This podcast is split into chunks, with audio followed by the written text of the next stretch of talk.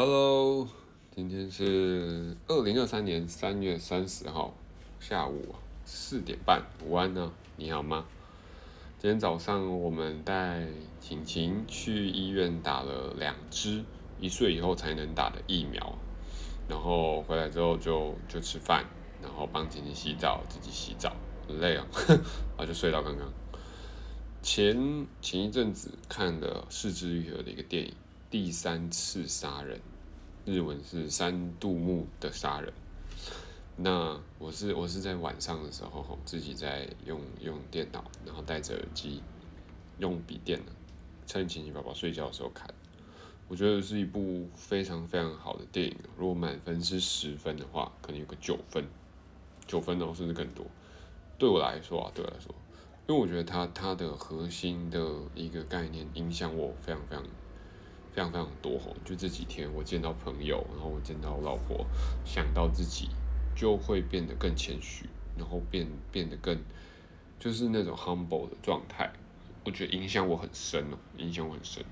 那接下来有雷，下面有雷啊，就是就是讨论，就是聊聊我的想法。那第三次杀人的剧情是，诶，一所广司哦，就是里面的一个阿贝，然后杀了自己的社长。自己的老板，然后福山雅治，还有他律师事务所的一整个 team 总共三个律师，还有一个秘书小姐。那他们要想办法让伊所广司从原本的杀人的死刑降到无期徒刑。对，那因为伊所广司一开始被抓到的时候就已经诶有口供，有承承认说是他杀人，然后跟讲了第一个版本的来龙去脉。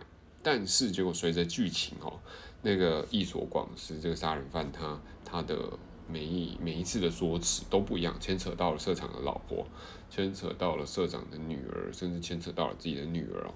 所以，呃，整整件事件的本本身的真相哦，更扑朔迷离哦，这样子。然后大概是这样，呃。看完电影之后啊，我去看了一下，例如说 PTT 或者是其他的影评哦，大致上都是好雷，就是蛮不错的，偏的啦，偏好雷。那当然也有一些负雷跟一些留言哦，负面的看法都很一致。例如说步调慢，诶，想要睡觉啊，然后或者是因为已经防雷了嘛，哈，就是还有就是是之愈合导演没有拍出所谓的事件结局跟事件真相，然后呢没有拍出那种例如说。诶，侦探电影的反转，或者是有人忏悔，或者是有人有人说出真凶，没有这种东西。那还有人留言说啊，好像想要讨论的东西太多了，例如说 face 啊、离婚、女儿，或者是法律界的一条船，大家都在一条船上。例如说律师、检察官跟那个法官都是一条船的，就是为了业绩。那这些都是负面的，我就就看了一下几个点。然后来聊聊，还有我自己觉得非常非常好的一点。对，那第第一个就是我觉得最重要的是这个影响我最深的，就是盲人摸象这个概念。他用了就是两个律师，就是晚上睡不着的时候，在开庭之前，他他们两个聊天的时候，在电影里讲到了盲人摸象的这个寓言故事，很多个盲人。去摸同一只大象的不同部位，有的摸到了鼻子，有的摸到了耳朵，有的摸到腿，有的摸到了尾巴。每个人都争执说这个大象它摸起来是这样，摸起来的部位是对的，因为自己就是对的啊。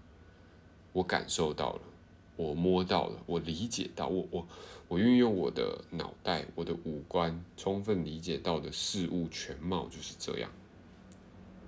他们用用一百趴的底气去争辩，谁谁是对的，谁是错的？因为因为我就是一百趴，真真实实、真真确确、真真实实的经历过、摸到了这个大象，那我当然是对的。这是他们的想法。在月光下，那我们究竟摸到了什么呢？这是福山雅治的那个失眠的半夜讲的话。对不对？对于杀人的整件事情，我们摸到了、看到了什么呢？真的有人有办法摸到整只大象吗？又或者大象本人的想法会不会觉得他自己其实不是一只大象？这个这个想法它很重要吗？会不会也是很重要的？我觉得这部电影真的很酷哦，可以想很多。光是盲人摸象这个诅咒，就让我想了好多好久，对不对？电影是一个杀人的案件，大象则是杀人案件的真相跟远观。这是这部电影。那我就想到，那对于人生的每一件事，好比说失恋、分手，我们有办法远观吗？我们有办法摸到整个大象吗？失恋这个事件，它有所谓的真的真相吗？对不对？你看，你是男方的朋友，你是女方的朋友，你是被甩了的那个的朋友，你是当事人，你是第三者，或者是你只是一个目击者，你看整个整个过程的人，对不对？你你是任何一个角色，你都有办法说你看到是一个完整的大象吗？当事人可能也没办法，旁观者也更没办法，对不对？那如果现实没有办法的话，失恋没有办法，人生没有办法的话，那电影里头的这个杀人案件真相，没有人可以知道完整的大象，没有，这个是不是也是很合理、很正常的呢？这完整的大象它重要吗？我觉得超酷的。从头到尾看这部电影，就去想说，哎，那伊索广司他到底是哪一次是真心的，哪一次是谎言的？广濑铃也是哦，我觉得，所以失之愈合会再选广濑铃来当他的其中一个女主角之一。从《海街日记》之后，我觉得也很很选择真的太好了，对不对？广濑铃哪些讲的是真的，哪些是谎言？会不会广濑铃说的，他？根本没有被爸爸强暴，或者是说他真的有被爸爸强暴，但他根本没有对伊索广司说出这些话，他是故意的，因为我们没有办法知道。你看电影里面很多客观的物件，他他他很客观哦，他是被被记录下来客的客观，例如说一张一起玩雪的照片，一个一开始那个福山雅治他们去计程车行找的计程车的录影，他在搓手啊，闻那个味道。或者是一张伊索广司寄给那个福山雅治的法官爸爸的明信片，他跟他跟伊索广司跟他工作地方的老板娘的那些简讯，你看到这些物件在法庭上都可以当做物件一个一个客观的证据啦，证据。那你看，你透过我们的嘴，透过这些人的记忆交织，哎，你会发现这些最客观的物件。最最就是板上钉钉，没有办法改变的一个照片、一个影片、一个一个明信片、一个简讯，它反而都不一定是真相。它的真相到底是什么？很有可能都是被曲解的谎言哦。哇，我觉得这个这个这个片段真的弄得很好，这个也是我看网络上比较少人讲到的。那里面的每个演员当然都演得非常非常好，就是故意找这些你觉得他在讲真话，但又好像很真哦，又有时候太真了。太像是真相了，所以会让人觉得会不会有另外一层的故事，或者是这个是不是又跟前面一样，又是一个谎言？因为他讲的跟前面一样的真呢，对不对？那那你看广濑铃，他很多幕都一直暗示着他跟一所广司是好朋友，他们两个很亲密。他们比如说花生酱，他喜欢花生酱，玩雪的合照，去过诶一所广司养鸟的公寓。想在法庭上为一所广司辩护，说他被爸爸强暴，或者是法庭结束之后，他就呆呆的坐在位置上看着他。但这些都是真的吗？真的的程度到哪里？对不对？又又一直暗示着那个广濑凛在他的腿腿瘸这件事情没有讲出真相。对不对？真相到底是什么？会不会广濑铃跟一所广司才是男女朋友？会不会广濑铃设局让一所广司杀掉他爸爸？又会不会是广濑铃想要让福山雅治觉得他是好人，然后避免一所广司讲出他来？有没有什么可能？到底哪些都是哪些是真的，哪些是假的？又又或者这部电影他没有骗你，他就是演的一切都是真的。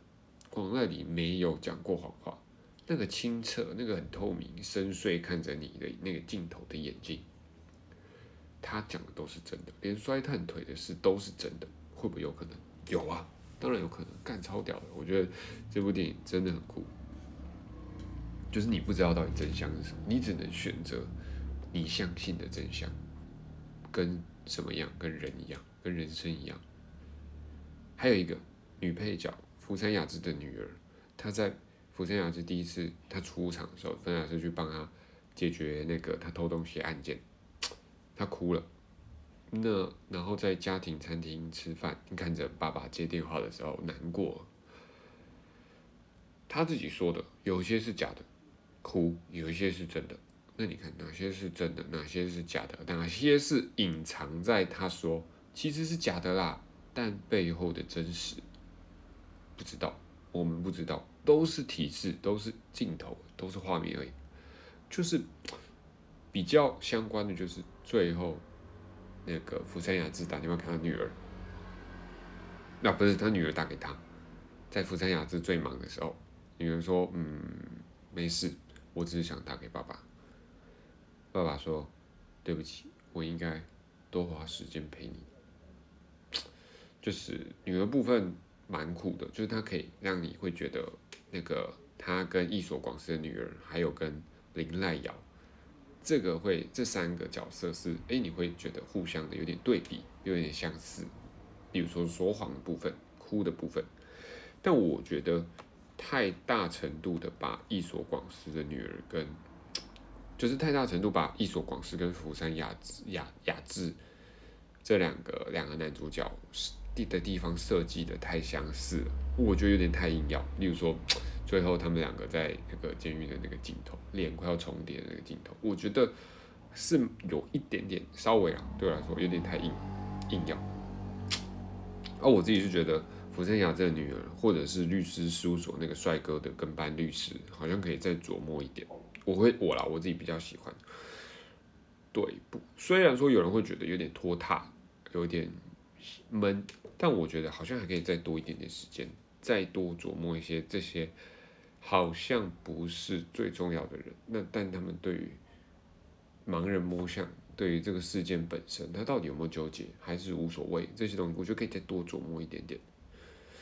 对没错没错，因为我觉得，嗯，你看，像我跟你可能都一样，有个小孩，有个儿子，有个女儿，但自己跟自己的家人，自己跟自己的前辈，跟自己的朋友，其实或多或少会有一样的地方，也一定会有不一样的地方。所以我本来期待，诶，例如说福山雅治的女儿跟帅哥的跟班律师这两个人，他他做出了跟跟那个那个广濑铃跟。跟那个不一样的事情，我觉得跟艺术哎，不对，跟福山雅治不一样的事情，不一样选择的价值观，我比较期待当时。那那讲到福山雅治的女儿，我就想到一个 PTT 的评论，他就说哇，我觉得导演讲的太多啊，想讲的太多，死刑啊、家庭啊、善恶、法院的沉沦等等，但琢磨的太少，这我是不太认同啊，但这是我的看法嘛。我觉得整部电影啊，我觉得，诶，一部电影把一件事情讲好，一个故事讲的流畅，就非常好看了。我觉得第三次杀人把盲人摸象这件事讲的非常非常好，它的主轴就是盲人摸象，就是你不知道事件的真相，你真的不知道。就像我我前面讲，什么是真的，什么是假的，什么是片面的，什么是反正就是盲人摸象。我觉得这方面拍的很好，可以让你很。很深度的去想象这部剧跟自己的人生，那其他的部分我觉得也很正常啦，很刚好，就是有几个点到为止，没有说白说破的论点，因为他也没有想要讨论嘛。例如说，福山雅治的爸爸后悔当时没有判死刑，诶，帅哥跟班律师说，他觉得没有人是没有必要存在的，他觉得每个人都有必要存在。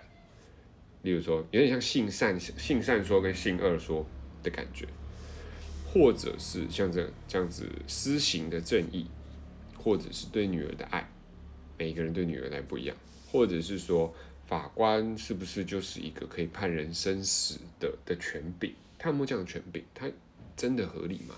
废死？我觉得很多都是，比如说一场到两场、三场戏，他就点到为止，我觉得很刚好。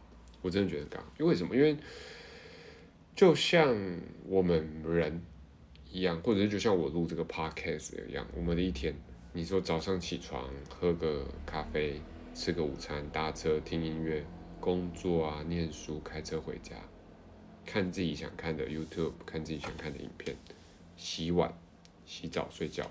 划手机，这这样子平凡的一天当中，我们的念头有多少个？我们新的新的生活的体悟有多少个？我们原本的价值观跟信念，它又重复重复了应用，或者是想到了多少次？我觉得这很正常。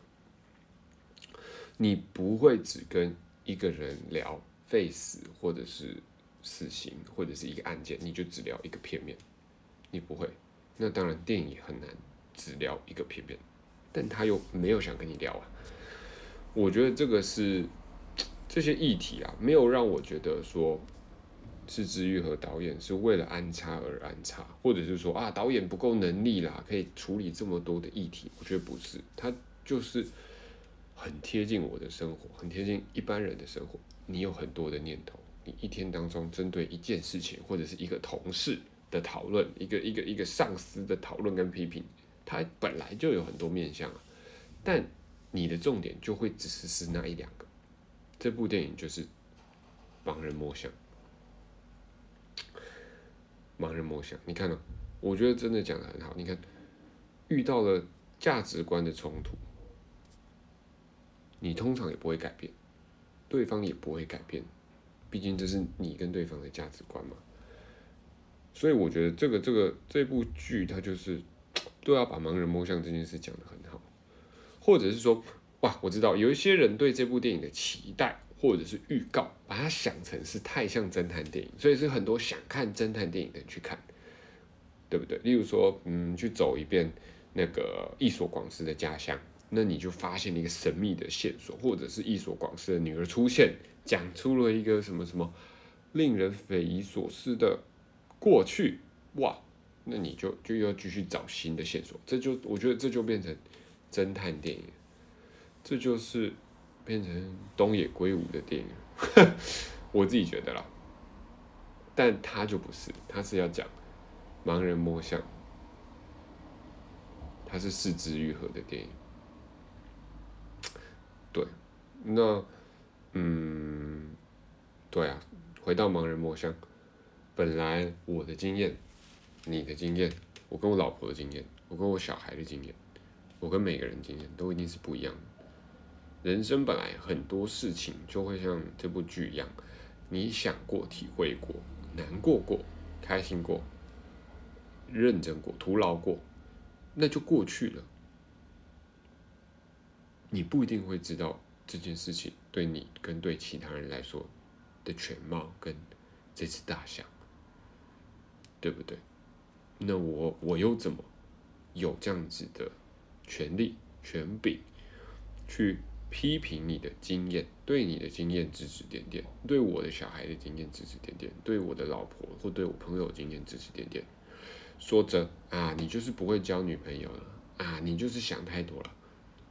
我看的才对，对不对？这样是正确的吗？我真的有看透全貌吗？我是不是也其实是在盲人摸象？我觉得这部电影一直在带给我这种想法。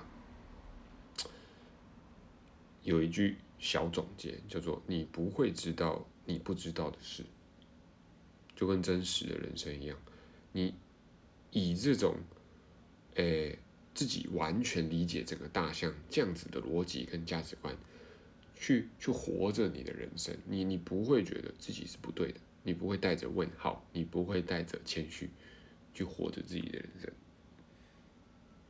所以我觉得这个这个观念改变我蛮多的，蛮酷的。因为这毕竟是小时候听到的寓言故事，结果长大以后被拍成这样子的一个，诶电影，我觉得很很赞。对不对？我觉得导演真的是故意的很刚好，他就是故意把每一个人、每一个事件的崭露头角的一些细节琢磨的刚刚好，故意营造出我们是上帝视角、理解全局的人在看，但是又会让你去想象，我是不是跟福山雅治一样，也在盲人摸象？我是不是被引导着？戏里每一个人的人生。就是每个人都认真过着自己的人生哦，就是过着跟一般人一样。法官的爸爸，法官爸爸他会后悔。北海道的警察抓过一所广司第一次的那个人，他会疑惑，他也会记得。或者是一呃福山雅治同期的律师伙伴，他会想着少一事就少一事。检察官最后想偷懒的法。法官伊所广司、广濑铃、广濑铃的妈妈都很都很真实的活着，都很真实。我我有认真想过，诶，伊所广司跟广濑铃还有福山雅治等等每个人，他们做的每一个选择跟说的话，真的有的时候出发点是为了自己，有的时候出发点是为了别人。怎么样？就跟我们一般人一模一样，觉得很酷哦。这个电影真的拍的蛮好的，很有趣。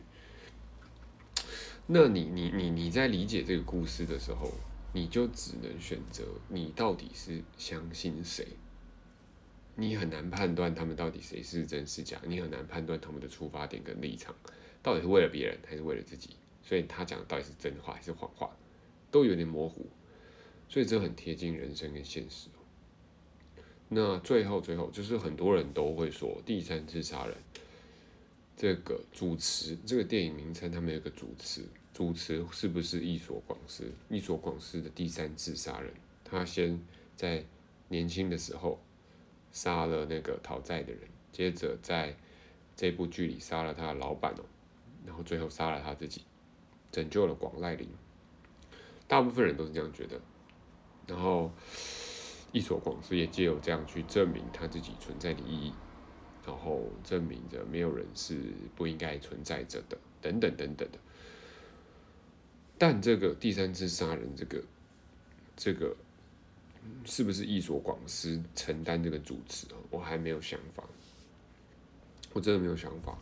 我啊，我自己真的不是不是说大家会跟我一样，但我自己是这样。